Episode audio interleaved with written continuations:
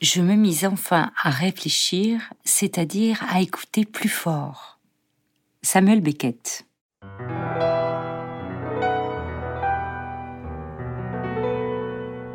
Bonjour, c'est La Voix d'eau, le podcast du musée d'Orsay et de l'Orangerie. On vous parle des artistes, des œuvres et des expositions du musée d'Orsay et de l'Orangerie. Le temps d'une écoute, osez tourner le dos aux images et laissez-vous guider par la seule voix d'un invité qui vous propose une rencontre inattendue avec l'art. Dans cet épisode, les commissaires de l'exposition Manet de Gars, Stéphane Guégan, conseiller scientifique auprès du président des musées d'Orsay de l'Orangerie, et Isolde Pludermacher, conservatrice générale peinture au musée d'Orsay, vous invitent à découvrir leur exposition Manet de Gars. Écoutez, vous allez voir.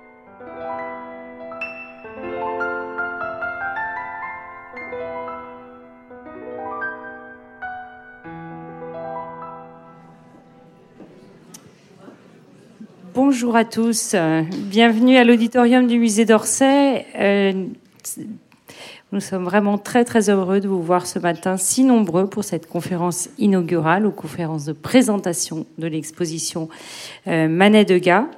Donc donnée par les deux commissaires euh, de, l'exposition ici présents, Isolde Poudermacher, qui est conservatrice des peintures au musée d'Orsay, Stéphane Guégan, conseiller scientifique auprès de la présidence du musée d'Orsay et de l'Orangerie. Et, donc, ils nous, vont nous faire le plaisir euh, de partager euh, les enjeux euh, et les parties pris de leur exposition, de nous en montrer aussi les coulisses, la manière dont ils l'ont conçue un tout petit mot juste pour vous dire que cette euh, présentation, cette euh, conférence sera suivie quasiment immédiatement de la projection d'un documentaire qui a été réalisé à l'occasion de l'exposition, dans lequel vous retrouverez d'ailleurs les commissaires.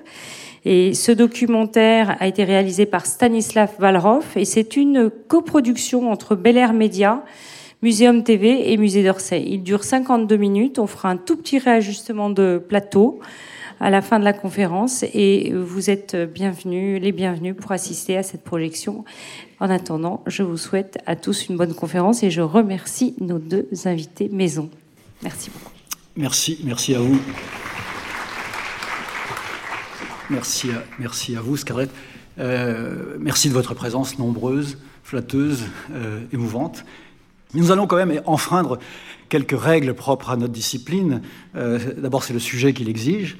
Vous savez que dans les musées, en histoire de l'art, on aime isoler, on aime euh, appliquer une lecture monographique à, l'histoire de l'art, et, notamment à l'histoire de la modernité, hein, qui héroïse euh, passablement ces, acteurs, alors que notre propos est, au contraire, fait de, dialogue, de, rapprochement, parfois de juxtaposition, voire même euh, de, propositions qui sont peut-être à, vérifier, euh, à, démentir, euh, on le verra plus tard, puisque cette exposition, et, c'est le sentiment que nous avons eu en l'accrochant, cette exposition euh, débute maintenant.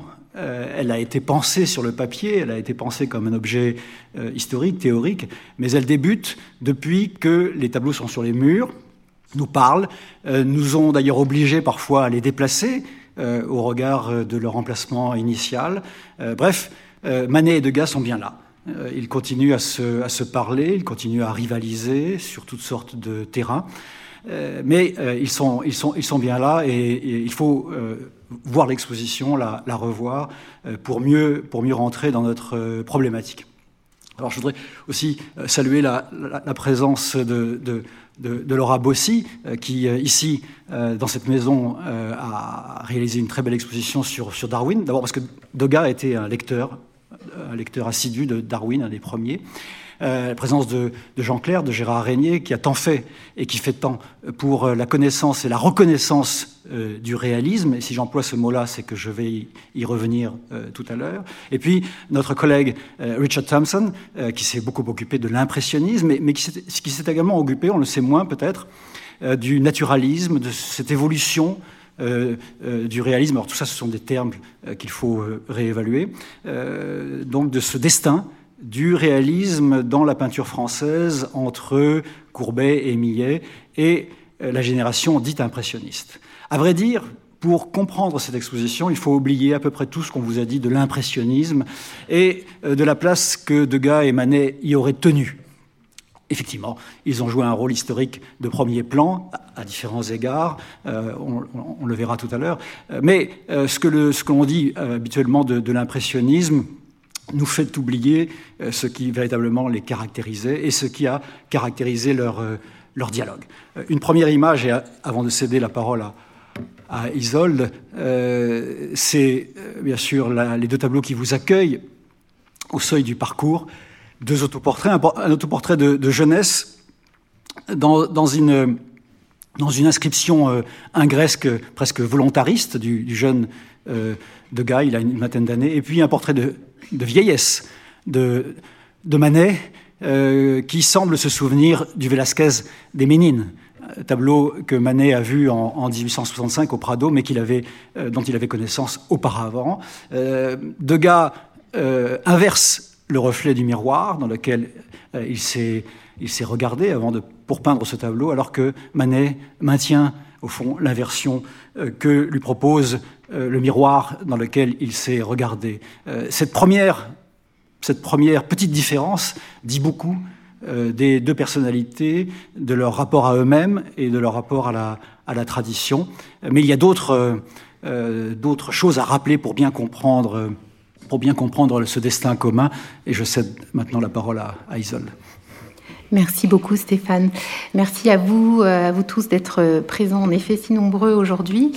Euh, donc, juste quelques mots pour revenir un petit peu sur euh, l'origine du projet, euh, qui avait été pensé il y a maintenant plusieurs années par Laurence Descartes, à l'époque où elle était conservatrice peinture au musée d'Orsay, et au moment de sa nomination à la présidence du musée d'Orsay, elle avait immédiatement inscrit ce, projet d'exposition Manet Degas à la programmation et nous avait fait l'amitié et la confiance à Stéphane et moi de rejoindre le commissariat scientifique de cette exposition, qui va connaître une deuxième étape au mois de septembre au Metropolitan Museum de New York, qui est donc notre partenaire sur cette exposition et euh, qui a d'ailleurs deux euh, commissaires américains, Stephen Volodjian et Ashley Dunn, avec lesquels nous avons beaucoup travaillé avec des séances Zoom mémorables, n'est-ce pas Stéphane euh, et, euh, et, voilà, je voulais également euh, remercier pour tout ce qui a concerné la préparation de cette exposition Caroline Gaillard, qui est présente, je crois, aujourd'hui dans la salle et qui nous a beaucoup aidé sur toute la recherche en documentation autour de cette exposition également Élise Bauduin euh, au service à la direction des expositions avec qui nous avons travaillé. Donc euh, le Met est notre principal partenaire, il prête pas moins de 30 œuvres hein, dans l'exposition qui en comprend au total 200 avec des prêts tout à fait exceptionnels dont certaines œuvres de collections particulières qui n'avaient pas été montrées en France depuis plusieurs décennies. Vous en avez ici un, très bel exemple hein, avec l'autoportrait de Manet qui n'avait pas été montré à Paris depuis la fameuse grande monographie Manet au Grand Palais en, 1983. Mais euh, il y a aussi euh, les courses au bois de Boulogne, les noix dans un saladier, d'autres tableaux comme ça qui, dont nous étions extrêmement heureux d'avoir obtenu le prêt, que nous connaissions très bien par l'image, mais pas euh, pour les avoir vus en vrai. Et effectivement, ça change tout de voir les œuvres en vrai. Je voulais aussi signaler que des, œuvres avaient été restaurées, comme c'est très souvent le cas dans, le cadre de la préparation d'une exposition, spécifiquement spécifiquement en vue d'être montré. Euh, je pense notamment à la famille Bellelli, ce, très grand et magnifique portrait de Degas euh, dont Stéphane nous dira un mot tout à l'heure, qui a été restauré euh, par le musée d'Orsay, par Bénédicte Rémolière au musée d'Orsay, en vue de sa présentation à l'exposition. Et des, collègues américains ont aussi fait restaurer des tableaux pour être présentés. je pense notamment aux Degas, Monsieur et Madame Morbilly, et le portrait de Madame Manet-Mère qui nous vient de l'Isabella Stewart Garner Museum de Boston. Là aussi, c'est un prêt tout à fait exceptionnel puisque c'est un musée qui, jusqu'à récemment ne prêter aucune œuvre. C'était dans les dispositions testamentaires d'Isabella Stewart Garner. Et depuis peu, ils ont le droit de prêter euh, trois œuvres par an. Et donc, nous avons la chance à Orsay d'accueillir ce portrait qui a été restauré et qui n'ira pas à New York, hein, je tiens à le préciser. Euh, donc, le fait de voir les œuvres en vrai aussi, ça permet de, les envisager dans leur matérialité. Euh, et c'est très important dans le cadre de Manet de Gall, ce travail non seulement de la peinture, mais des autres médiums. Je pense à un tableau en particulier dont je vais vous parler Très, bientôt, le, fameux tableau coupé, hein, le portrait de Monsieur Madame Manet, coupé par Manet, enfin réalisé par Degas, puis coupé par Manet avec une bande de toile ajoutée par Degas. Donc tant que nous n'avions pas vu l'œuvre de nos propres yeux et surtout nous avions la chance extraordinaire que euh, nos, les prêteurs qui venaient donc Kitakyushu, une petite ville du Japon, acceptent qu'à l'occasion de l'exposition nous, nous démontions euh, l'œuvre, enfin nous la sortions de son cadre pour pouvoir examiner le revers, les bords et donc nous avons compris beaucoup de choses à l'examen euh, de, de, cette œuvre qui, qui, donc nous a été prêtée pour l'exposition. Euh, donc l'exposition comprend 92 peintures, 55 euh, arts graphiques, des dessins, quelques très beaux pastels et je remercie Caroline Corbeau-Parsons, ma collègue ici présente, euh, commissaire de la magnifique exposition sur les pastels du musée d'Orsay que je vous invite tous à venir découvrir si vous ne l'avez pas vu. Et donc nous avons pu présenter quelques très beaux pastels de Manet et Degas aussi dans l'exposition Manet et Degas puisqu'évidemment cet aspect de leur production était tout à fait central pour euh, l'exercice euh, que nous nous étions proposés de faire. Euh, et aussi, bien sûr, beaucoup de, gravures, qui est tout à fait, qui est un médium tout à fait central dans l'histoire de la relation de Manet et de Degas, non seulement en ce qui concerne leur rencontre, je vais y venir tout de suite, mais aussi parce que tous deux ont participé euh, au renouveau de, la gravure en France, Manet en tant que membre fondateur de la Société des aquafortistes et Degas en tant qu'expérimentateur inlassable euh, des différentes techniques de gravure qu'il expérimentera donc plutôt euh, plus tard dans sa vie. Pardon. et aussi parce que Degas a énormément collectionné les gravures de Manet et nous sommes très heureux de montrer aussi dans l'exposition des exemplaires de, gravures de Manet qui ont appartenu à Degas et que nous signalons, je, vous invite à y faire attention pour ceux qui n'ont pas encore vu l'exposition, dans les cartels, toutes les œuvres de Manet euh, qui ont d'une façon ou d'une autre euh, été présentes dans la collection de Degas sont euh, signalées par les cartels, par un petit, une petite accolade et cela nous permet de, montrer à quel point l'œuvre de Degas était présente dans l'intérieur et la collection de Manet. Euh, donc l'exposition, euh, nous, accueillons les visiteurs avec euh, ces deux autoportraits pour présenter les deux hommes, sachant que c'est une exposition qui porte sur l'histoire d'une relation. Il ne s'agit absolument pas, comme l'a rappelé Stéphane, de faire euh, une double monographie, un, parallèle euh, avec deux, monographies juxtaposées, mais vraiment euh, d'aller dans, toute la dimension à la fois personnelle, intime, euh, mais aussi artistique. Mais on voit et de montrer toutes les connexions qu'il peut y avoir justement entre cette dimension personnelle et les rejaillissements que cela peut avoir dans la production artistique des deux hommes euh, de voilà de cette relation.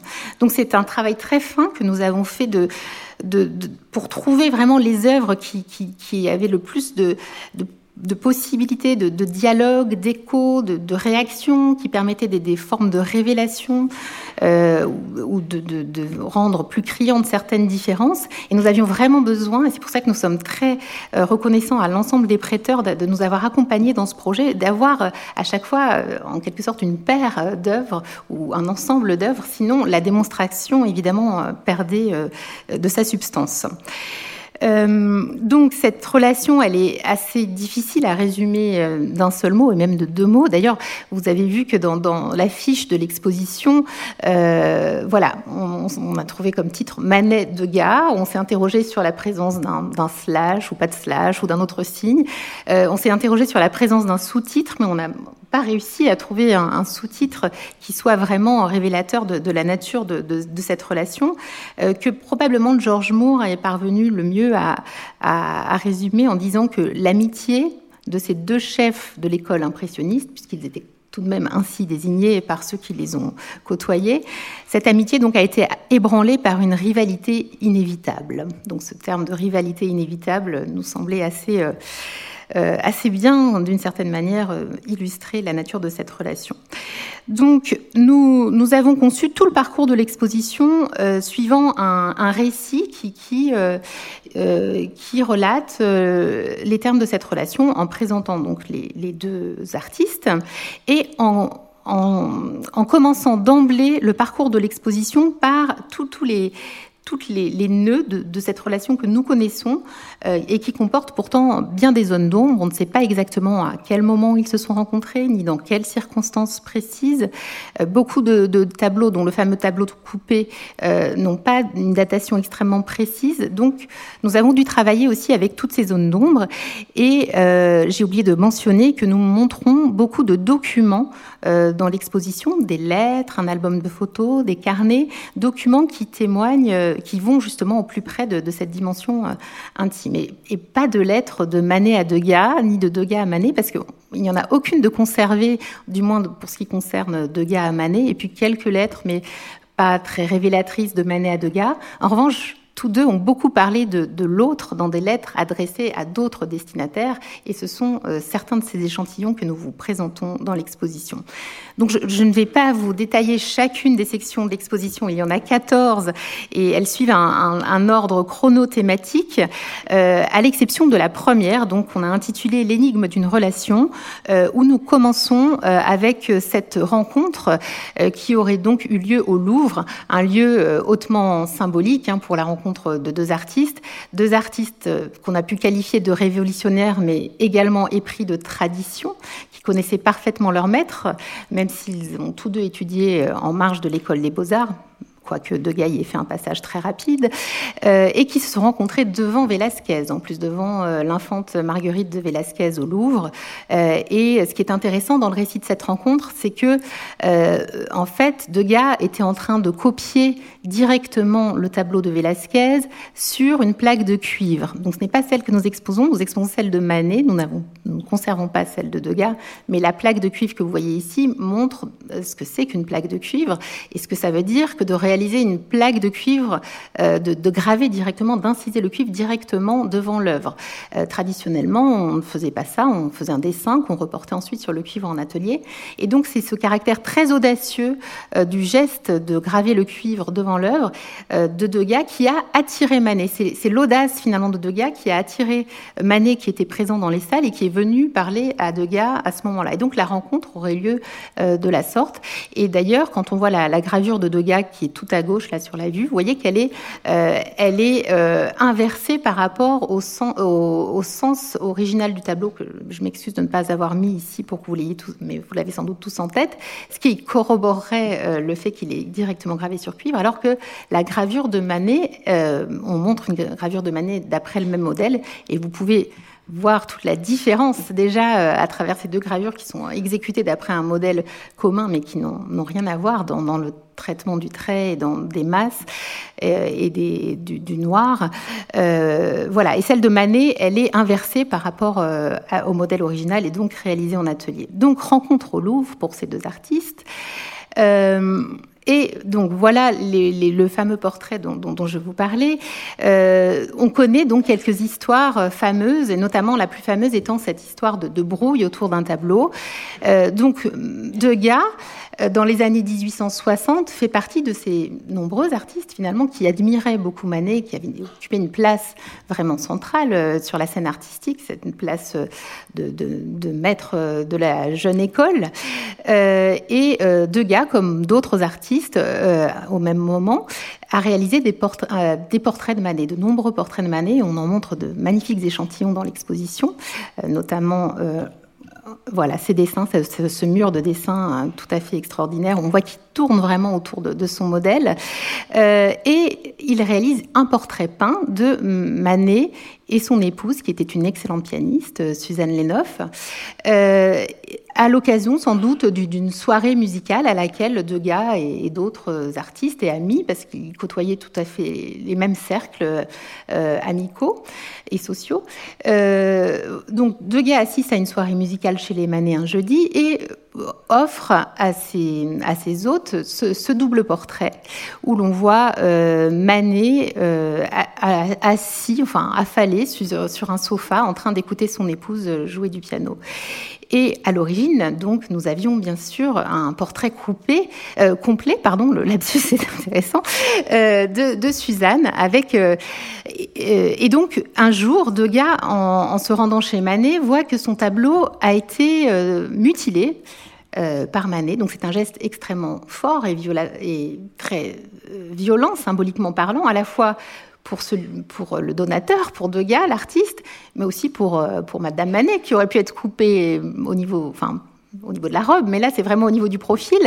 Et euh, Degas, euh, très très fâché, euh, se serait à ce moment-là saisi de l'œuvre, il l'aurait reprise avec lui et aurait rendu à Manet un tableau, une nature morte que Manet lui avait offert, une, nature morte avec un saladier, évoquant un saladier cassé par Degas et que Manet lui aurait offert sous la forme d'une peinture. Et au moment où Degas, enfin après avoir restitué cette œuvre, Degas essaiera d'ailleurs de, de la récupérer, mais Manet l'avait déjà vendue dû faire raconter euh, Degas plus tard. Euh, c'est assez intéressant aussi pour, quant à cette relation. Et donc, pardon, je vais dans le mauvais sens. Euh, et donc, Degas va conserver ensuite toute sa vie ce portrait mutilé de, Monsieur et Madame Manet et l'accrocher dans son intérieur. Et bien longtemps après la mort de Manet, on verra ça à la toute fin de la présentation, je vais bientôt céder la parole à Stéphane, va ajouter une bande de toile, celle que vous voyez à droite, pour, selon ces termes, rétablir Madame Manet et lui rendre son tableau. Et chose qu'il ne fera jamais. Mais vous voyez que cette relation entre Manet et Degas, qui sont vraiment des stricts contemporains, il n'y a que deux ans qui les séparent. Hein. Manet est né en 32, Degas en 34. Euh, par contre, va, Manet va mourir beaucoup plus tôt que Manet, il va mourir en 1883 et Degas va lui survivre plus longtemps que n'aura duré finalement leur relation. Et cette relation se perpétue ensuite après la mort de Manet. Et Degas va encore y penser et vouloir euh, rétablir donc euh, Madame Manet, chose qu'il ne fera jamais. Et le tableau sera trouvé euh, dans cet état dans son atelier après sa mort. Et donc nous montrons à côté, nous avons ce mur dont nous sommes très heureux, le tableau version Manet où il a représenté sa femme exactement dans le même intérieur, hein, l'appartement qu'il occupait, donc l'appartement de sa mère rue de Saint-Pétersbourg. Vous pouvez reconnaître les lambris blancs et dorés à l'arrière-plan, euh, le canapé où c'est de blanc, euh, et euh, mais là cette fois-ci c'est en, une forme de correction. Alors pourquoi Manet avait-il coupé ce tableau? On ne le sait pas exactement. Ce qu'on a rapporté, les proches de Manet racontent que de, Manet avait trouvé que les traits de son épouse avaient été trop enlaidis par Degas. Donc, euh, bon, après, je, vous pouvez juger par vous-même des, traits de euh, ou pas assez embellis. Enfin, voilà, on peut formuler. Je, reprends les, termes rapportés par Julie Manet, notamment. Euh, moi, ce que je pense, à plus j'ai réfléchi, plus j'ai vu les œuvres, plus je pense que, que Degas, qui est un portraitiste hors pair et que, comme vous allez pouvoir l'apprécier dans l'exposition, avait cette caractéristique vraiment de, de saisir ces modèles, ces tel qu'il est portraituré dans, des, des, postures ou des positions ou des euh, exemples Manet sur son canapé qui, était apparemment vraiment très coutumier de cette euh, position. Euh, il arrivait à arriver euh, à parvenir à quelque chose de, très proche, de très euh, à l'essence même de la personne qui est représentée. Et je pense que Manet quelque part n'a pas trop supporté que, que Degas arrive aussi près de ce qu'était Suzanne. Et pour terminer, je passe la parole à Stéphane.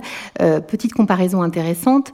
Euh, Manet va faire beaucoup de portraits de Berthe Morisot, dont, euh, dont pardon, Stéphane va nous parler. Et à partir du moment où Berthe Morisot va épouser le frère de Manet, Manet va cesser de la peindre. Donc, comme si ce statut de femme mariée donnait un statut particulier en tant que modèle. Voilà, je sais, j'étais peut-être trop longue et je cède la parole à Stéphane.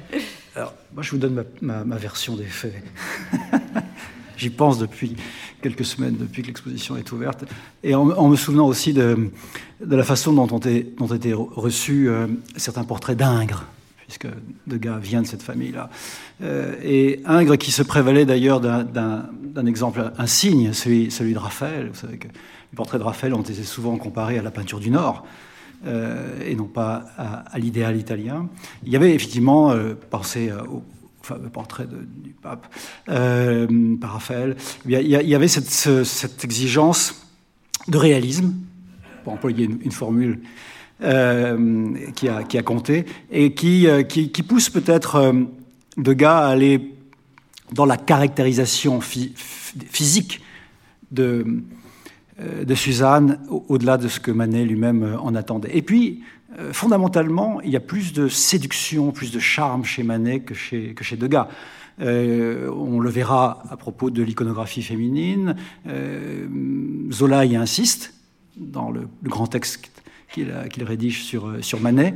Euh, il y a, Zola dit qu'il y a une austérité chez, Manet, mais que cette austérité est compensée par une forme de séduction que libère en quelque sorte le sujet féminin. Euh, et euh, il y a peut-être de cela aussi. c'est difficile, bien sûr, de, trancher, mais quand on compare, quand on compare l'iconographie de, Suzanne chez l'un et, chez l'autre, on s'aperçoit que Manet a su traduire ce qui lui a plu en Suzanne. Euh, bien sûr, le talent, le magnétisme même de, cette personnalité qui nous, qui nous échappe, et peut-être une forme de beauté euh, que euh, Degas n'a pas, pas comprise et que Manet, lui, a su, a su traduire. Enfin, l'énigme est, loin d'être tranchée, et elle est d'autant plus irritante que les témoins sont indirects. On aurait tellement aimé que Degas et Manet euh, par l'as, comme on dit, euh, du sujet. Euh, Isolde, l'a dit, contrairement à la réputation des, modernes, la réputation moderne des modernes d'ailleurs, ce sont des hommes de tradition, ce sont des hommes qui actualisent la tradition, en tout cas qui s'en nourrissent. on est encore dans un régime de la peinture qui veut que l'innovation s'inscrive dans un héritage. L'innovation s'inscrit dans une tradition. Je crois que la, salle que vous voyez en est la, la preuve. Euh, nous sommes amusés à rappeler que euh, Manet et, Degas ne sont pas simplement, en tout cas dans le cas de Manet c'est encore plus intéressant, les hommes de l'Espagne euh, ou de Delacroix, mais qu'ils ont tous les deux un, tropisme certain pour l'art italien.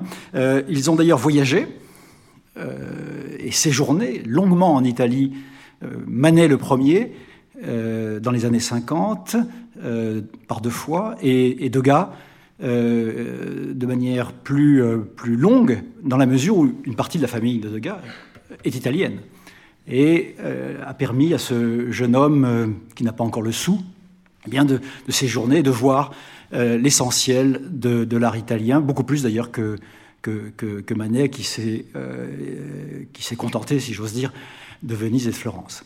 Euh, mais euh, l'exposition nous montre aussi comment on passe euh, de la, de la copie, de la, de la variation, de l'émulation à la, à la, création par des, par des degrés subtils.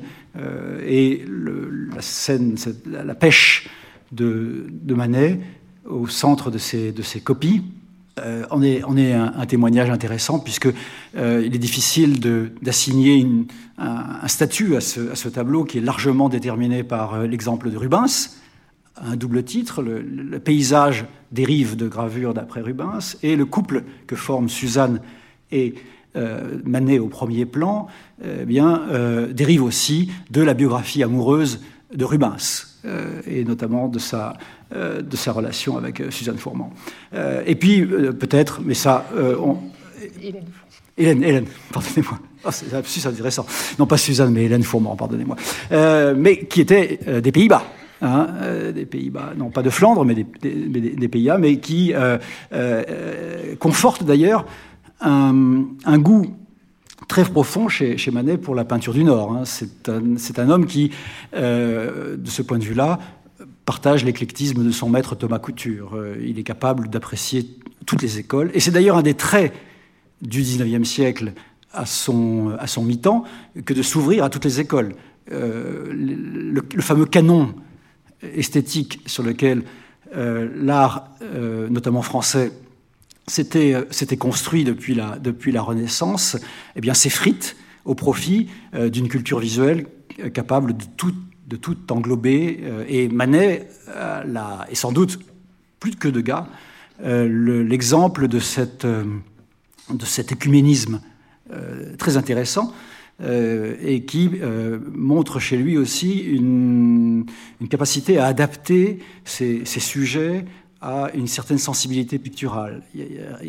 L'art de Manet n'est pas monolithique, il, jamais, il ne se répète jamais, et ça Mallarmé l'a bien souligné, un tableau, une idée, mais il varie aussi selon eh bien, ce que Manet cherche à établir entre le sujet et lui-même. Montrer sa peinture est vital. Je paraphrase euh, les artistes eux-mêmes, et notamment quand on, quand on montre dans la carrière comme ils l'ont fait. Degas est resté quelques temps, euh, quelques mois peut-être, à l'école des beaux-arts, mais très vite il s'affranchit et de l'école des beaux-arts et de l'esthétique de son, de son maître Lamotte.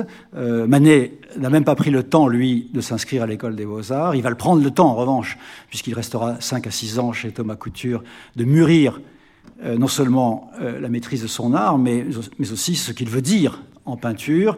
Euh, dans les années 1800, au milieu des années 60, 1850, quand il, quand il quitte Thomas Couture pour enfin parler à la première personne, il, est, il est encore très hésitant, non seulement sur l'esthétique qu'il va déployer, mais aussi le registre des sujets.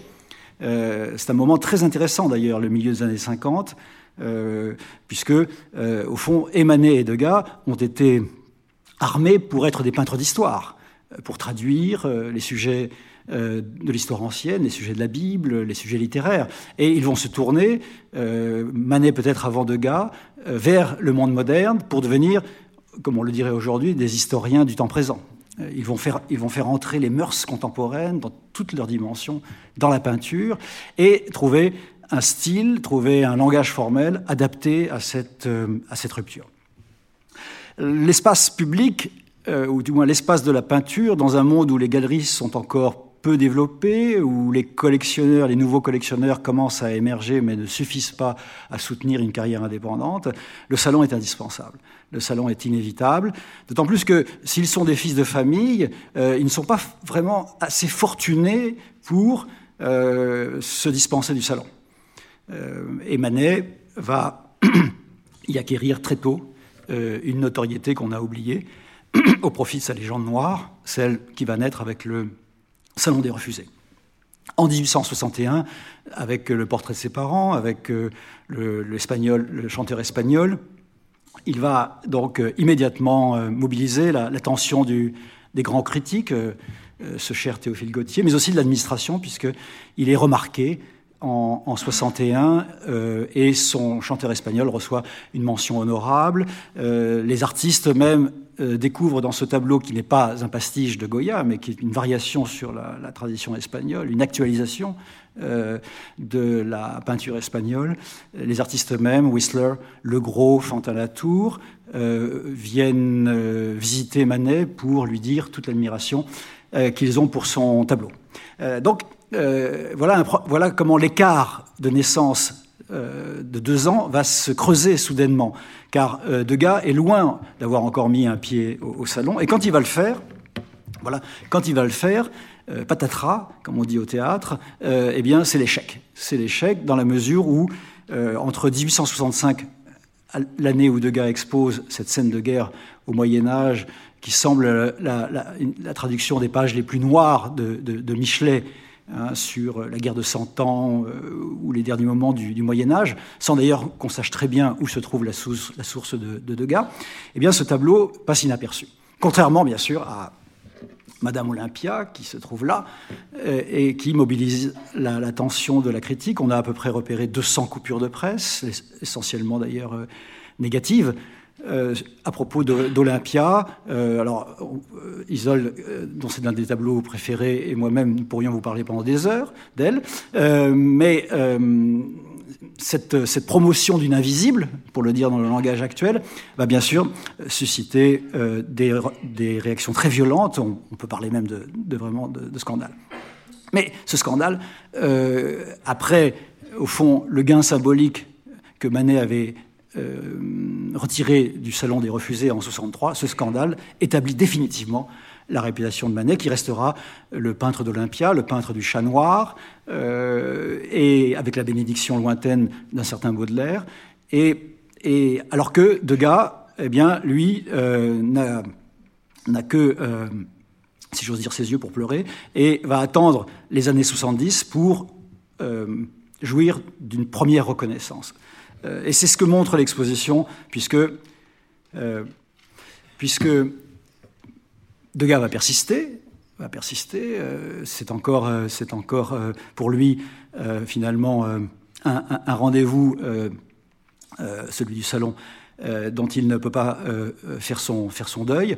et il écrit même à l'administration à la fin des années 1860 pour donner quelques conseils, euh, considérant justement que sa peinture souffre d'être mal accrochée et que globalement, la nouvelle peinture souffre au salon d'être mal accrochée. N'oublions pas d'ailleurs cette attitude assez proactive de, de, de Degas euh, sous le Second Empire, profitant d'ailleurs d'une libéralisation euh, du, salon euh, chose qui passe souvent inaperçue aujourd'hui, eh bien, euh, il écrit à l'administration en disant il faut faire des progrès, il faut accrocher autrement les dessins. Euh, ces accrochages sur plusieurs rangs ne sont pas adaptés au fond à la, peinture que, je représente. À, tel point que son, le, chef-d'œuvre pour nous, qui aurait dû définitivement, voilà, merci, l'imposer, la famille Bellelli, qui entre parenthèses a été nettoyée pour l'occasion. La famille Bellelli, euh, elle aussi, euh, passe inaperçue. Et on, vient de le, comprendre pourquoi, on le soupçonnait. Euh, mais un article, un article un peu oublié d'Ernest Chéneau, retrouvé par Sophie Bache, montre que le tableau était exposé trop haut, à 8-9 mètres. Euh, pour être vu en mauvaise lumière. Et euh, dit bien qu'il y a là sans doute un tableau intéressant, mais il n'arrive pas à en prendre la mesure.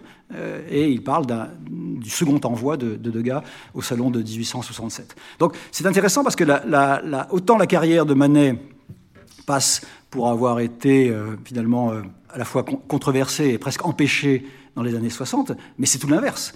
Il est visible, et plus que visible, alors que Degas finalement, euh, attend son heure euh, et euh, ne va connaître la notoriété qu'avec les expositions dont il sera lui-même l'organisateur, avec, avec Pissarro et, et Caillebotte, c'est-à-dire les expositions impressionnistes.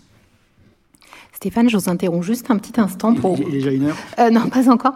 Mais puisqu'on va avancer dans, dans, le parcours et que vous allez sans doute bien nous parler de, de Berthe Morisot, pour vous souligner quelque chose que je n'ai pas dit, c'est que euh, à l'occasion de cette exposition, nous avons fait des rapprochements d'œuvres sur lesquelles on n'a pas le temps de s'étendre dans l'immédiat, mais euh, qui, qui proviennent euh, ces couples proviennent de, de mêmes institutions.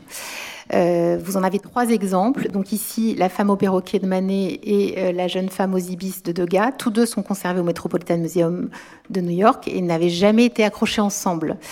Euh, idem pour la famille Bellelli et le balcon qui, comme vous le savez, sont tous deux conservés à Orsay, mais n'avaient jamais été accrochés ensemble en pendant. Et nous, allons voir très vite aussi, euh, un cas similaire avec deux œuvres de la National Gallery de Washington, euh, L'homme mort, le torero mort, et la scène de, pardon, de et la scène de Steeplechase de Degas, euh, qui, de la même façon, n'avaient jamais été accrochés sur la même simèse.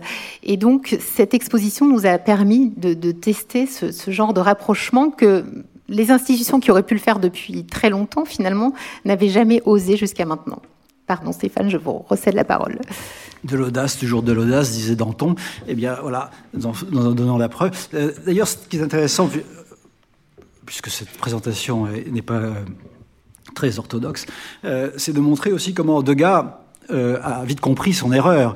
La famille Bellelli correspond mieux à, tous égards à ce que l'on attend d'un tableau de salon. Les, figures sont imposantes, elles sont au premier plan, euh, elles, euh, elles, établissent un lien direct avec le visiteur, ce que, Degas, ce que Manet a toujours fait.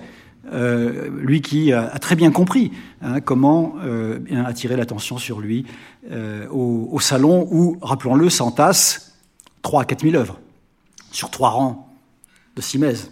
Donc il fallait vraiment, il fallait vraiment entrer dans l'œil euh, du, visiteur et de l'administration euh, impériale, donc par tous, les, par tous les moyens.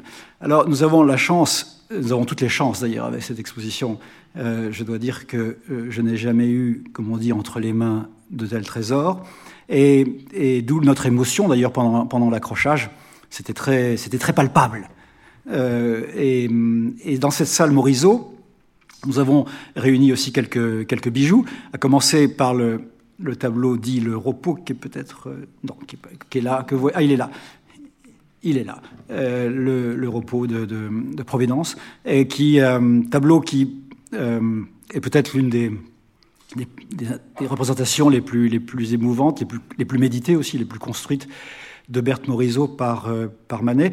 Euh, rappelons tout de même que ce sont sans doute les soirées musicales organisées par les Morisot, par les Degas, par les Manet, par les Stévins aussi, hein, ces, ces, Belges de Paris, euh, qui ont permis à Degas et à Manet, bien qu'ils se soient sans doute rencontrés au Louvre précédemment, de se connaître, de se connaître, de s'évaluer aussi, un peu comme des jockeys au moment du départ, de rivaliser à l'égard de la jante féminine, les deux ont une faiblesse assez euh, prononcée pour les sœurs Morisot, pas les mêmes d'ailleurs.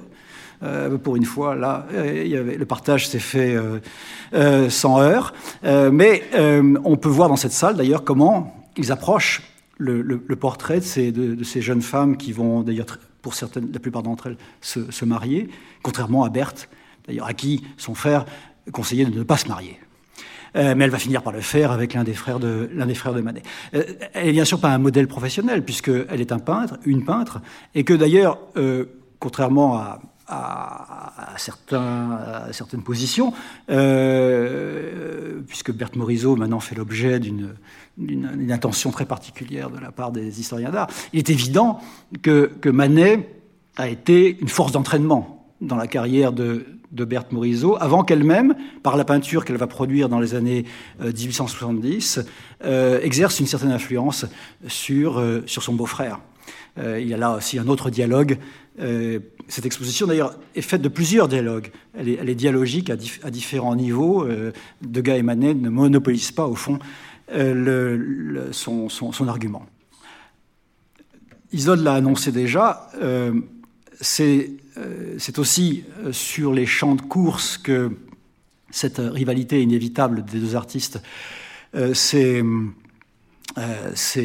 manifestée.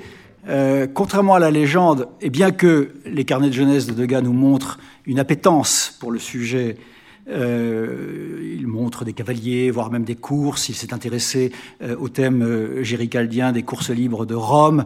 les carnets de jeunesse de, Gas fourmillent de chevaux et de cavaliers. C'est tout de même Manet qui, le premier, hisse le sujet dans le grand format, tableau hélas euh, découpé par la suite, il n'a pas découpé simplement les tableaux de Degas, euh, et euh, dont certains fragments sont connus, ils ne sont pas dans l'exposition, mais nous avons suffisamment de preuves pour rappeler que le, sujet a stimulé autant l'invention plastique de Degas que celle de, de Manet, et la fameuse, la fameuse confrontation dont Isole vous parlait, la voilà, elle est évidemment fracassante. Euh, on en rêvait depuis longtemps. Et nos collègues de la National Gallery nous ont permis de réaliser ce rêve, Mary Morton, Kimberly Jones. Euh, c'est euh, donc le toréador mort, l'homme mort de, Manet et la, scène de Steeplechase. Euh, la, la, la, société de Steeplechase est, est, née en 1863 en France et, et Degas donc s'empare du sujet. C'est la course la plus dangereuse de Steeplechase. Hein. Euh, on s'y blesse, on y meurt parfois. Donc elle passait pour euh, véritablement une épreuve euh, dans tous les sens du terme. Euh, et on pense, on considère que nous ne sommes pas d'ailleurs les, les, les, premiers à, à le proposer. On, on considère que euh. Il faut d'abord se souvenir que le, le, le mort, aujourd'hui si christique, euh, est, le, fragment d'une grande composition, dont vous voyez ici. Oh, ah, ah, oh là là Il faut que je retourne à l'école. Voilà. Voilà, voilà, une caricature de, ce à quoi ressemblait le, tableau de, Manet en 1864, tableau exposé au salon. Donc, finalement, un toréador mort, un taureau, euh, des picadors, la corrida, et, puis, euh, et puis Manet qui découpe le tableau et qui l'expose d'ailleurs découpé euh, dès 1867 notre, thèse, donc, qui, était, qui était celle d'ailleurs d'autres experts de Degas, c'est que Degas a vu le tableau en, en, en 64 et que sa réponse, c'est ça en 1866. Alors hélas, lui aussi a modifié sa composition. Il faut imaginer une composition finalement plus, plus, économe, avec un seul jockey, un cavalier et puis un cheval. Mais tout de même, il y a là euh, sans doute une relation de, cause à effet, pas simplement d'ailleurs euh, compositionnelle, mais aussi euh, parce que Manet, Degas a dû sentir combien était neuve la représentation de cet homme mort au premier plan de sa composition. Oui, pardon, nous, voyons l'heure qui tourne et nous, modifions un peu le. Euh, donc oui, euh, l'un des aspects euh, intéressants que nous voulions explorer dans cette exposition, c'était les sensibilités politiques euh, de, Manet et de Degas, qui étaient très différentes, bien qu'ils soient, qu'ils appartiennent tous deux à, des, milieux familiaux et sociaux assez comparables, et de voir aussi les résonances que de ces sensibilités politiques dans leur œuvre, sachant qu'elles sont bien plus prégnantes dans, l'œuvre de, Manet que dans celle de Degas, et rappeler simplement ici que euh, les deux hommes ont été particulièrement proches au moment euh, de la guerre de 1870 et du siège de Paris, où ils ont tous deux fait le choix, euh, un choix différent de bien des artistes parmi leur entourage, de rester à Paris à ce moment-là, et où ils ont été réquisitionnés par la garde nationale. et Manet témoigne dans des lettres absolument admirables et qui ont été publiées il y a quelques années par Samuel Rodari de, ce que c'était que vivre à Paris euh, sous, le siège. Et il en a fait, euh, il en a fait plusieurs œuvres a posteriori, des, très belles gravures qui ont, et lithographies et, et, eau forte qui ont fait partie de la, collection de Degas. Et nous voulions aussi parler dans, l'exposition du, rapport que chacun avait avec le continent américain, euh, un rapport, un rapport politique dans, le cas de, Manet, qui a peint plusieurs grandes compositions en lien avec l'actualité politique très présente de, la guerre de sécession, qui lui a inspiré euh, plusieurs œuvres importantes qu'il a exposées à plusieurs reprises. Et rappelons tout simplement aussi qu'on on, l'a vu dans une précédente exposition où on a travaillé avec Stéphane de concert euh, le modèle noir, euh, que Olympia est montré au salon de 1865 au moment où la guerre de, sécession vient de se terminer. Donc la présence de l'or, de, ce modèle noir dans, le tableau peut aussi être liée à ces événements américains. Euh, donc des tableaux politiques du côté de Manet et chez Degas par contre des, relations, euh, une histoire familiale très liée au continent américain puisque du côté de sa mère, euh, chez les Mussons, les, les Mussons se sont installés d'abord à Saint-Domingue qu'ils ont fui après la, révolte des esclaves et la création d'Haïti pour s'installer à la Nouvelle-Orléans où ils ont euh, ils donc un, négoce, ils vivaient du négoce du coton, et, euh, et Degas va découvrir cette famille de la Nouvelle-Orléans euh, après la guerre de 1870, lors d'un voyage de six mois qu'il va faire et au, cours duquel il va réaliser plusieurs portraits de famille. Donc voilà, je voulais juste dire un petit mot sur cet aspect qui est vraiment assez nouveau hein, du point de vue de la comparaison entre les deux artistes, de voir aussi qu'on a d'un côté un Manet très engagé dans ce qui, qui, exprime des positions très claires euh, euh, pro-union, anti-esclavagiste, et de l'autre côté, euh, de gars qui ne se positionnent pas par rapport à ça, mais qui, qui néanmoins représentent sa famille qui vit de ce commerce du coton, qui, qui vit, qui a vécu de l'esclavage et qui a des positions politiques tout à fait sur l'autre, à l'autre extrémité de, de l'échiquier en ce qui concerne cette, cette guerre civile américaine avec des enjeux personnels et familiaux tout à fait différents. Et voilà. Et donc euh, ces marines, parce que Manet traduit ses, convictions politiques à travers des tableaux de marine, nous permettent aussi de faire une transition vers la question de, l'impressionnisme. Et je vous donne à nouveau la parole, Stéphane. D'ailleurs, euh, Isole, dans le catalogue, vous rappelez que l'oncle de, de Gars écrit à l'empereur euh, pour lui dire on nous massacre. Les armées du Nord vont nous massacrer, venez à notre aide. effectivement, les, deux artistes ont été très, très mêlés à, l'histoire politique de leur temps et à la géopolitique de, leur temps on, a dans, la salle consacrée aux impressionnismes au pluriel euh, une sorte de chiasme, pour parler comme euh, ce cher Guy Cocheval, euh, chiasme dans la mesure où Degas est un des organisateurs, je l'ai déjà dit, de ces expositions dès 1874, mais que sa peinture, et la critique dès l'époque le dit, sa peinture ne s'associe pas en profondeur avec la nouvelle esthétique, alors que Manet euh, fait évoluer son art euh, vers plus de lumière, vers une, facture plus libre, vers euh, des, cadrages plus, plus japonisants au cours des années 1870, mais malgré la pression encore amicale de, de Degas, refuse de rejoindre donc le processus collectif qui se met en place en 1873. Ce sont les fameuses lettres que, que Degas envoie à son entourage, à, Tissot et à d'autres, euh, où il dit quelques méchancetés à l'égard des réticences de Manet et de sa personnalité.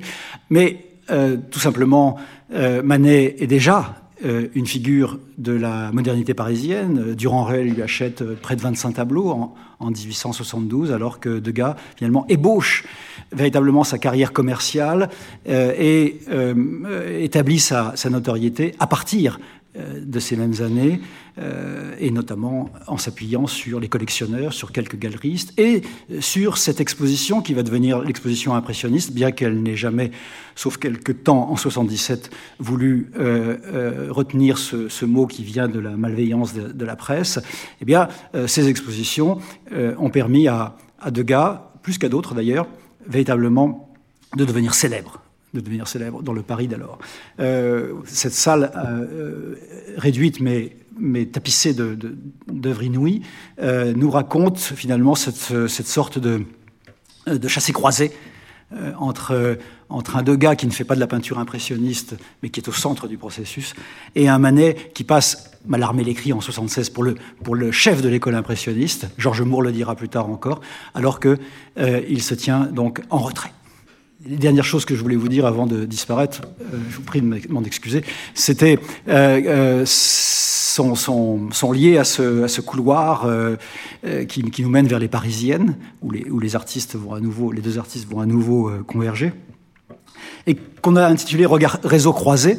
Au fond, d'ailleurs, cette exposition est faite de différents, réseaux, de différentes identités qui s'entrechoquent, euh, ou, qui s'épousent d'ailleurs. Euh, mais euh, les réseaux croisés dont nous parlons ici sont très intéressants parce qu'ils nous permettent de corriger aussi la légende noire de cette amitié qui aurait connu ses premières difficultés avec le tableau mutilé, ensuite avec les, les, réticences de Manet à l'égard des expositions impressionnistes. On s'aperçoit, et des documents le prouvent, qu'ils dînent ensemble.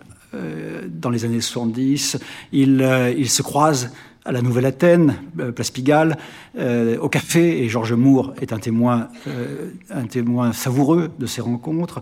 et il peigne aussi de concert, pour ainsi dire, certaines figures de la, bohème, comme Marcelin Desboutins, admirable graveur, peintre tout petit peu moins digeste, mais graveur magnifique, et personnalité surtout, personnalité intéressante, et qui prouve que finalement, euh, le monde de l'art est plus fort encore que certaines de ses dissensions. Euh, et puis, on peut estimer que Manet et Degas étaient des, esprits si déliés euh, et, des, hommes finalement si construits qu'ils pouvaient euh, passer sur euh, ces moments de brouille. D'ailleurs, je crois qu'il y a euh, une lettre de, de Madame Morisot qui parle de ces, de ces, moments de réconciliation. Et au fond, c'est ça qu'il faut retenir avant de, avec Isolde, envisager les derniers moments de cette exposition. Merci de votre attention.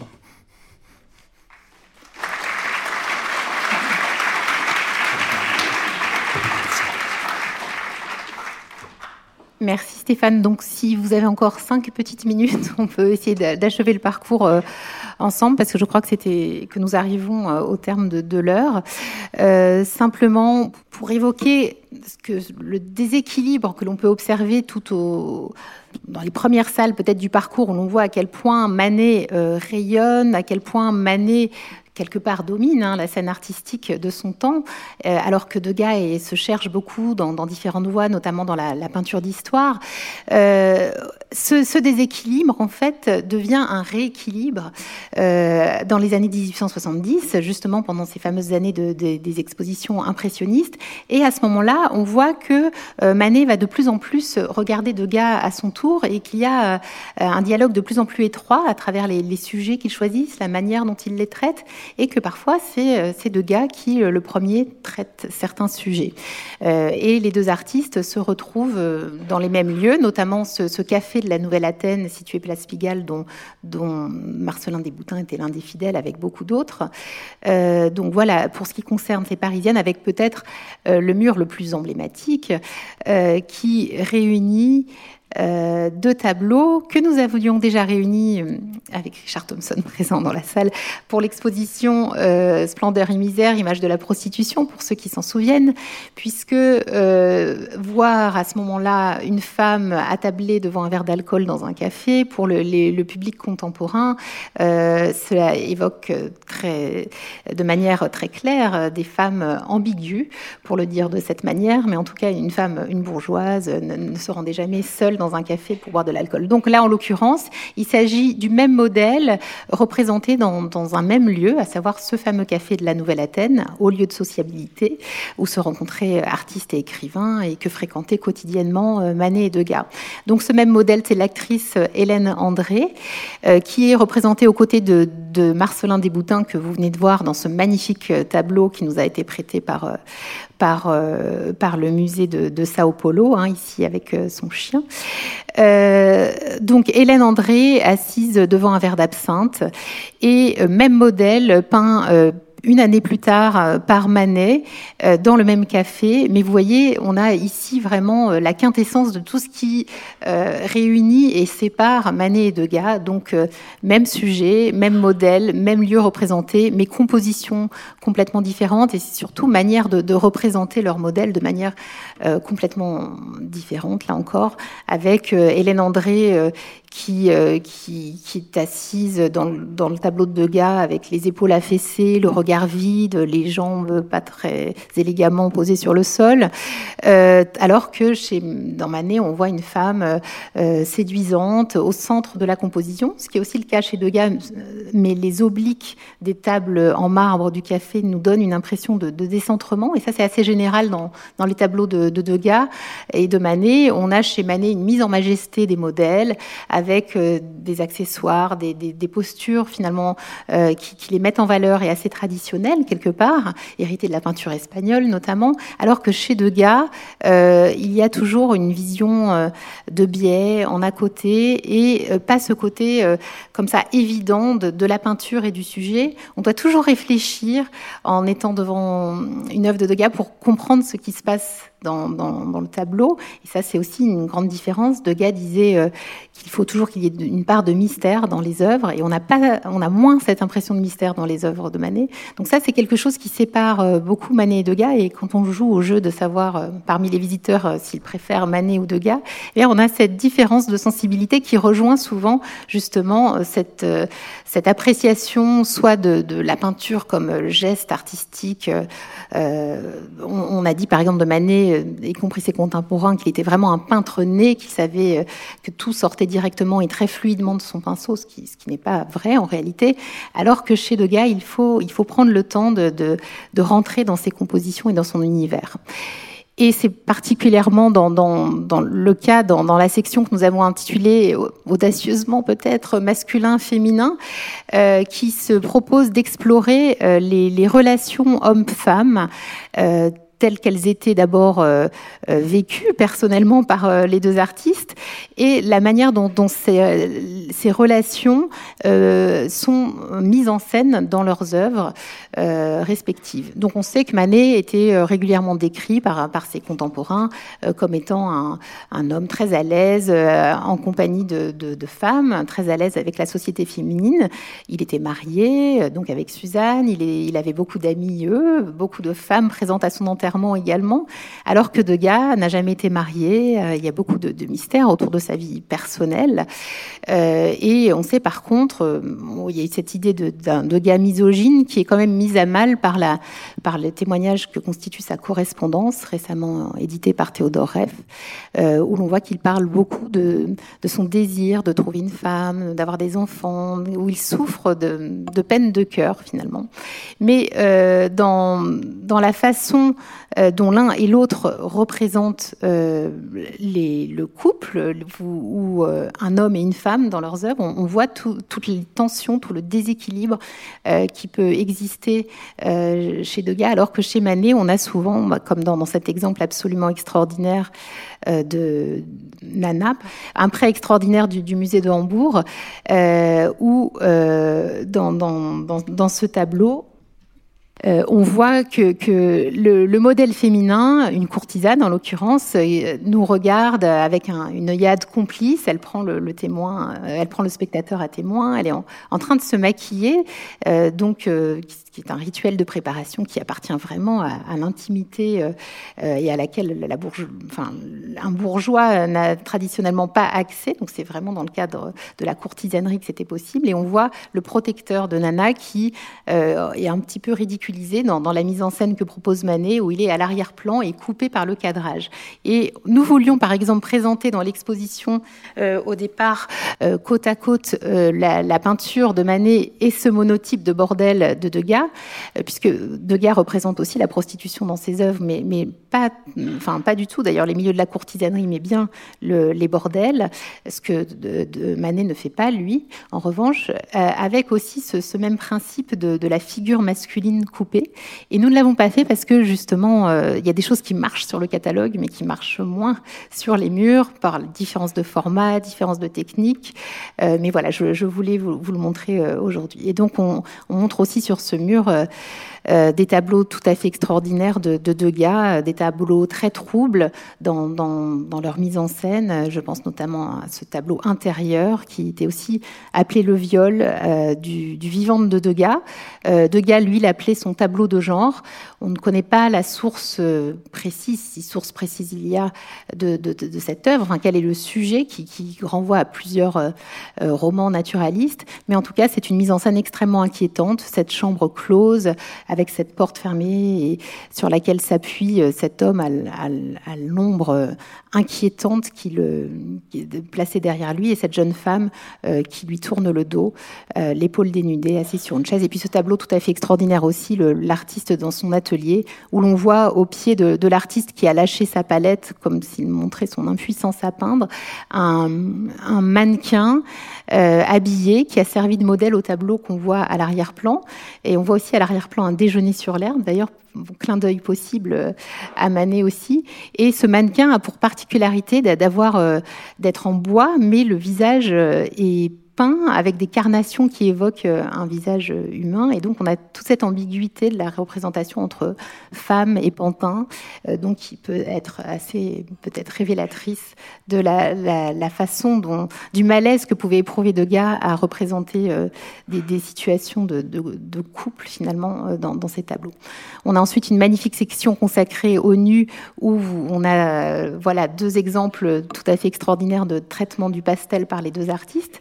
On a eu, pour la petite anecdote, au moment de l'accrochage, euh, des, des, questions de rééquilibrage euh, au niveau de l'éclairage, puisque le, magnifique, euh, enfin le magnifique pastel de, de Degas absorbe vraiment euh, la lumière, alors que, ce, que c'est celui que vous voyez à gauche, hein, entouré d'un cadre en bois, alors que celui de, Manet, le tub, euh, lui, au contraire, irradie de lumière. Il est peint sur toile. Je ne sais pas si c'est ça qui, qui provoque cette différence. Caroline me répondra certainement certainement après la, conférence. Mais donc, il a fallu euh, jouer euh, éteindre un peu euh, l'éclairage, amortir l'éclairage sur le tableau de Manet et, pour, que la comparaison visuelle puisse bien s'exercer sur ce magnifique mur donc consacré au nu. Et puis voilà, j'arrive à la toute fin de l'exposition qu'on a intitulée Après Manet. Donc Manet meurt en 1883. Euh, Degas assiste à ses funérailles où il aurait eu ces mots très étranges. Euh, il était plus grand que nous ne pensions.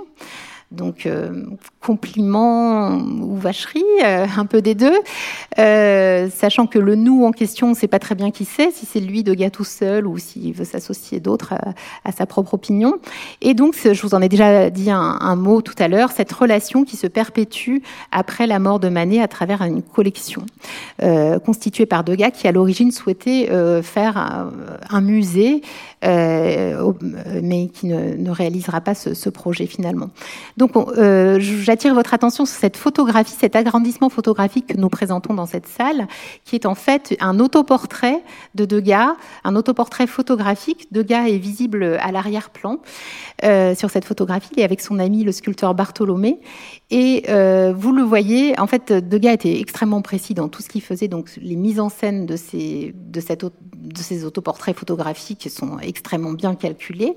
Et là, vous, vous voyez qu'en fait, il est euh, entouré euh, de deux œuvres de Manet, donc Le Jambon, magnifique tableau euh, qui nous est prêté euh, par la, euh, par la National Gallery de. Oh, j'espère ne pas me tromper de Richard Thompson, la collection Burrell. D'un coup, j'ai un trou. et le, le Polichinelle, une lithographie colorée que, l'on voit juste derrière la tête de Degas. Donc, il est, il se représente dans son salon, dans son appartement. Il avait donc énormément d'œuvres. Il avait de Manet, il avait rassemblé euh, près de 80 œuvres de Manet qu'il a acquises entre 1880, donc un tout petit peu avant la mort de Manet, et 1897, dont huit tableaux et une soixantaine euh, de gravures. Mais il avait aussi beaucoup d'autres œuvres, de, de la croix, Ingres, etc. Mais là, ce qui est intéressant, c'est de voir que ces œuvres étaient au mur, ce qui n'était pas le cas de toutes les œuvres de sa collection. Et surtout, j'imagine que ça ne vous aura pas échappé, euh, on voit euh, en haut, euh, au-dessus des œuvres de Manet, le fameux portrait coupé que je vous ai montré au début de cette présentation. Et vous voyez qu'il a un cadre tout à fait différent de son cadre actuel. Et le cadre masque en grande partie Madame Manet. On voit même plus le, début de son profil.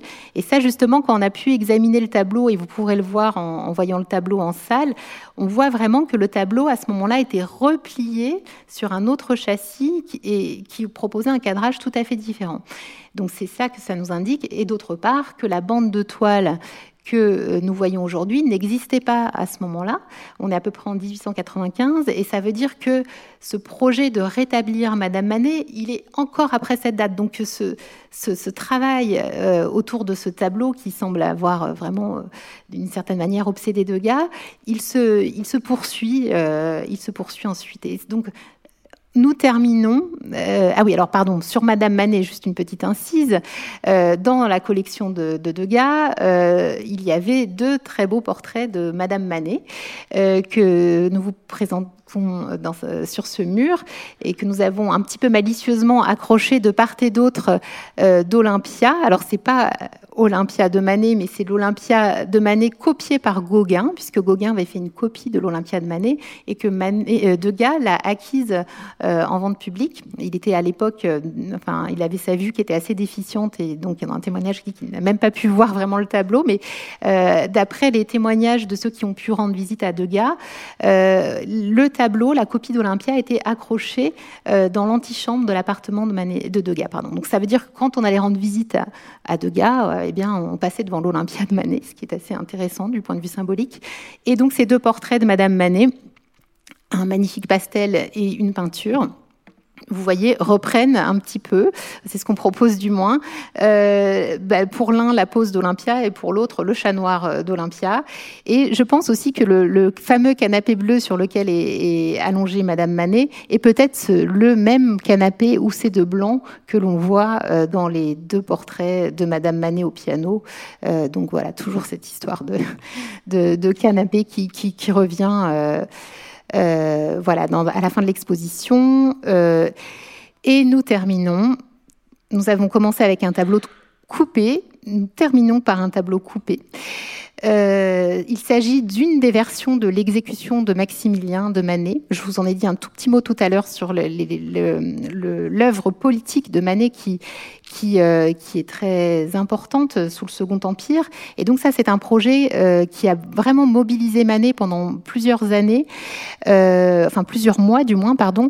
Et Manet a réagi à chaud à un événement politique, à savoir l'exécution de l'empereur Maximilien au Mexique, exécution qui était imputable politiquement euh, à Napoléon III, qui en fait avait soutenu l'accession au trône de, de Maximilien euh, au Mexique et qui ensuite, après la guerre de sécession, avait vu, enfin avait retiré les troupes françaises qui étaient venues soutenir Maximilien et avait ensuite donc finalement causé, enfin laissé à, sa perte Maximilien qui a été exécuté par euh, par, des, des, des par, euh, par des troupes mexicaines de Juarez, et, mais troupes dont les uniformes euh, rappelait curieusement euh, les uniformes des soldats français. Et donc, il y a eu beaucoup de, d'articles de, dans la presse à ce moment-là, puisque l'événement est intervenu en pleine exposition universelle à Paris en 1867,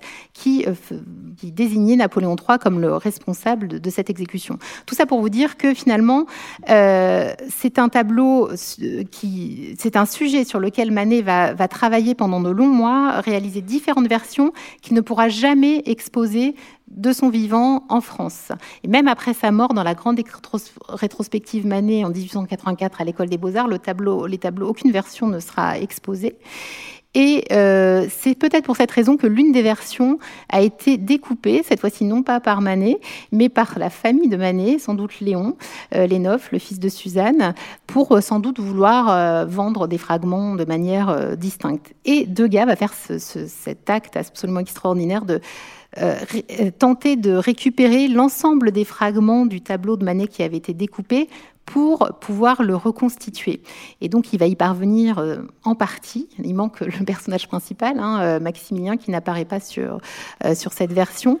Et euh, c'est ce que je trouve absolument extraordinaire, c'est d'abord le format de ce tableau. Hein, il est très grand, qui donc a fait partie de la collection de Degas, et aussi cet intérêt de Degas pour des sujets qui n'ont absolument rien à voir avec ce qu'il explore dans sa propre production. Et on voit ça de manière générale dans, dans, dans ce qui constitue sa collection, que ce soit par exemple les natures mortes ou un tableau aussi extraordinaire que la, la gitane aussi, qui n'a vraiment pas d'équivalent dans l'œuvre de Degas. Voilà, donc je crois que j'étais très longue.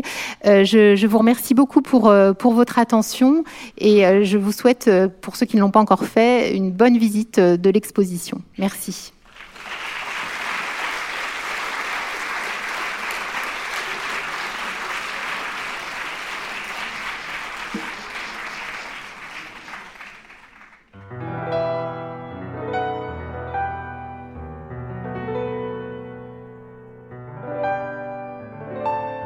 Vous venez d'entendre Voix d'eau, podcast des musées d'Orsay et de l'Orangerie. Retrouvez tous les épisodes sur vos plateformes préférées